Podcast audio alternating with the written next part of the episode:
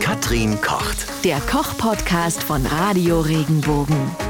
Das wichtigste Nahrungsmittel jetzt für den Sommer ist natürlich Eis. Und äh, Katrin, wie, wie machen wir das denn ganz einfach zu Hause? Da muss ich dich mal zurückfragen. Sprechen wir jetzt über Speiseeis oder über Eis als dritten Ag- Aggregatzustand des Wassers?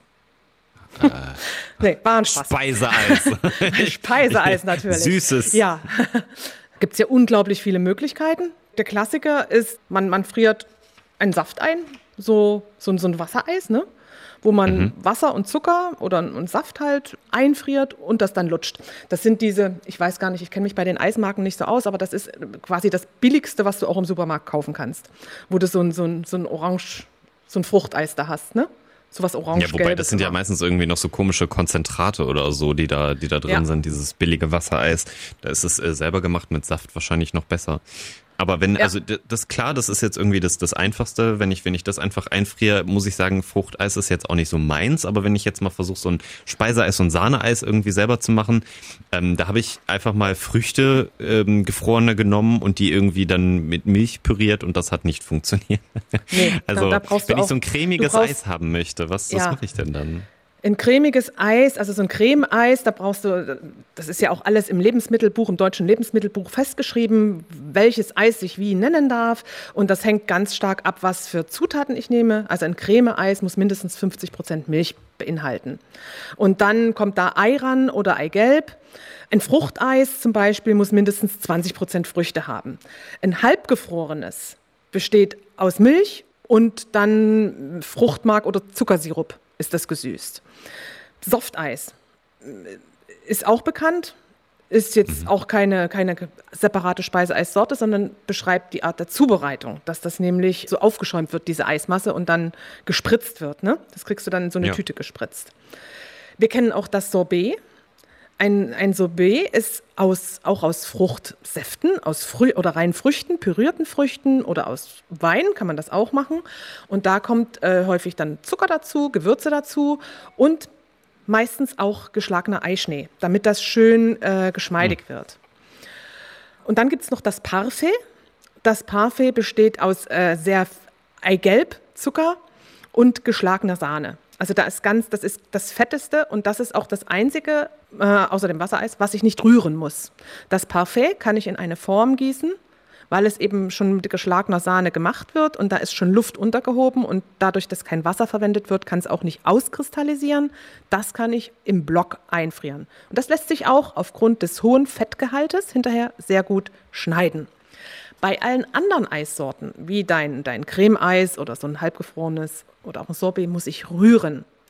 Wenn ich nicht rühre, bilden sich Kristalle und dann ist das ein sehr unangenehme, eine sehr unangenehme Mundhaptik. Aber die muss man ja rühren eigentlich während sie frieren oder nicht? Oder wie, wie, wie funktioniert das? Wenn ich jetzt gar keine, gar keine Eismaschine und sowas habe, weil die kriegst du ja eigentlich auch schon irgendwie für 20 Euro hinterhergeschmissen und so. Aber kann ich so ein Eis, so ein Creme-Sahne-Eis dann irgendwie zu Hause selber machen, wenn ich sowas nicht habe? Oder geht es dann überhaupt gar nicht?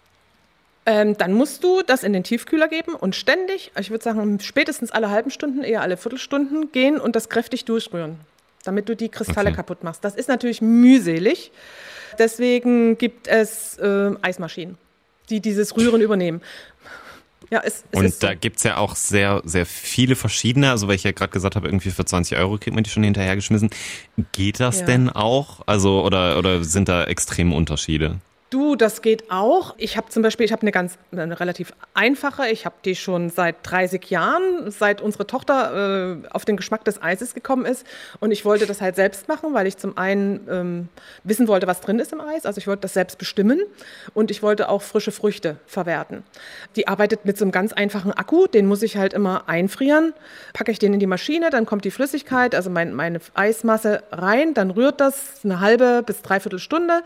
Dann ist das gefroren. Dann muss ich das aber ganz schnell entweder essen oder einfrieren, weil die kühlt nicht nach.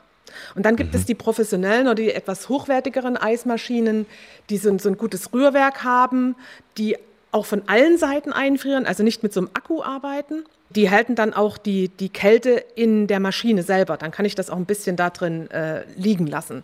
Und die gehen auch viel schneller. Das muss man auch sagen. Also die kühlen diese Eismasse schneller runter.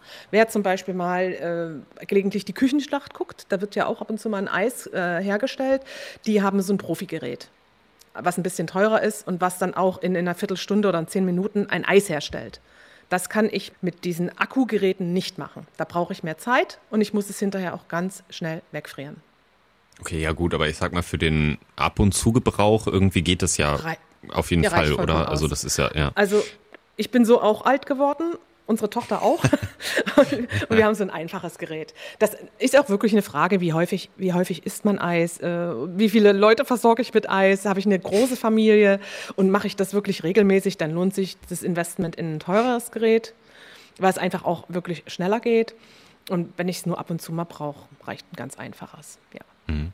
Und ähm, für so das einfachste Eis, was, was packe ich denn da für Zutaten rein? Weil ich bin so ein bisschen verwirrt, du hattest gesagt, vorhin ähm, mit, mit äh, was war es, Speiseeis oder so, muss mindestens 50 Prozent Milchanteil haben. Du, das ist das, äh, was, was, was, die, was das Lebensmittelbuch vorschreibt. Da gibt es eine bestimmte äh, Definition. Wenn ich ein Eis Creme-Eis nenne, was muss da drin sein? Wenn ein Eis halbgefrorenes ist, was muss da drin sein? Beim halbgefrorenen zum Beispiel müssen 70 Prozent Milch drin sein. Das ist ja, so, klar. wie es definiert ähm, ist. Dann, ja klar, dann kann man es ja selber noch so anpassen, wie man möchte. Nur, ähm, was ich mich jetzt gefragt habe, du hattest jetzt von Milch gesprochen und ich dachte eigentlich, man soll für Eis auch äh, Sahne benutzen, oder nicht?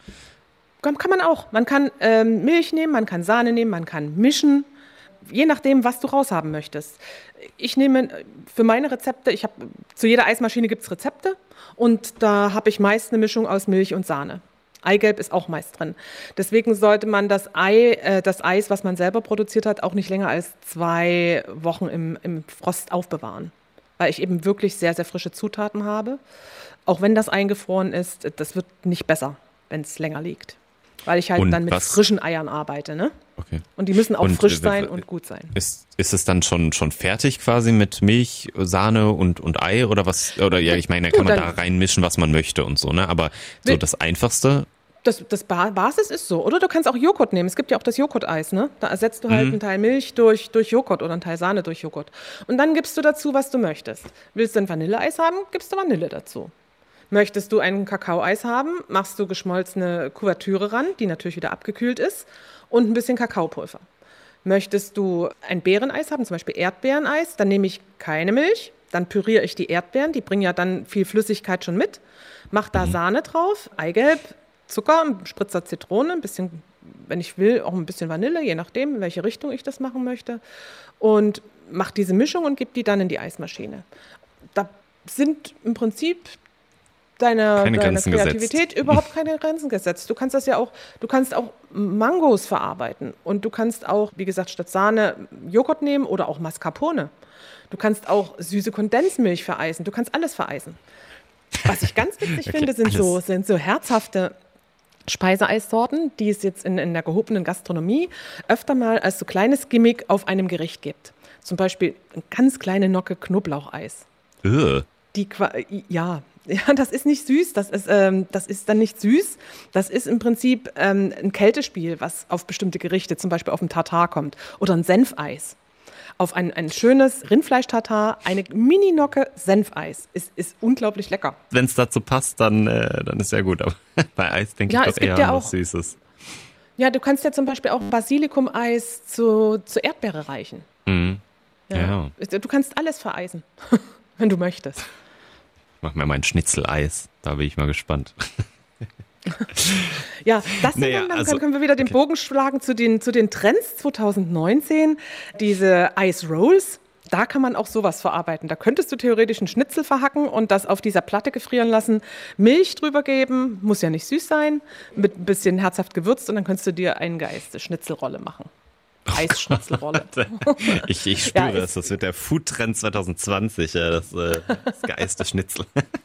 Verrückt. Ja, aber es ist äh, tatsächlich dann weniger kompliziert, als ich irgendwie dachte. Vielleicht muss man sich doch nochmal genau angucken, in welcher Mischverhältnis und so man das dann irgendwie alles zusammengibt und so. Aber Mhm. ja gut, äh, gut zu wissen, man, man bräuchte schon eigentlich eine, ähm, eine Eismaschine. Ich habe halt einfach gedacht, Ja. weißt du, man kann einfach gefrorene Früchte nehmen, die sind ja schon gefroren, nimmt dann kalte Sahne und dann püriert man das und dann hat man so ein fertiges, schönes Cremeeis, aber irgendwie funktioniert es nicht das so kann man wirklich. auch machen. Also das geht Ach, auch. Äh, das sind so diese, diese Rezepte, diese Blitzeisrezepte für die Foodprozessoren, wo man gefrorene Früchte reingibt, Sahne drauf, ein bisschen Zucker und dann schnell anschalten.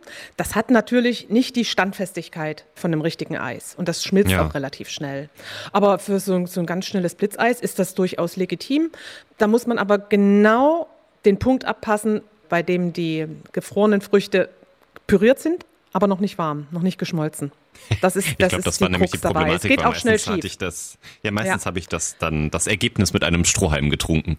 Aber es war trotzdem Ja, erfrischend. genau. Das, äh, Aber äh, wenn man, äh, Patrick, Patrick, wenn du äh, ganz sicher gehen willst und ein Eis auf Vorrat haben willst, dann mach ein Parfait. Ein Parfait, das kannst du gut vorbereiten. Das kann man auch zum Beispiel mit einem Nussmark machen, mit einem Pistazienmark, wenn man so ein bisschen in die Nussrichtung gehen will. Oder ein Haselnussmark, das kann man kaufen. Dann wird das mit Eigelb, Zucker und, und geschlagener Sahne vermischt. Und dann gibst du das in eine Form, in eine Kuchenform zum Beispiel, in so eine, so eine Königskuchenform und, und frierst das ein. Und das kann man dann einfach in Scheiben geschnitten servieren. Da braucht man nicht rühren. Okay. Ja, also es muss nicht unbedingt eine Eismaschine sein, wenn ihr Eis machen wollt, aber wäre auch nicht schlecht. Und vor allem Ja, die, die günstigen, die sind auch nicht so schlecht, ne?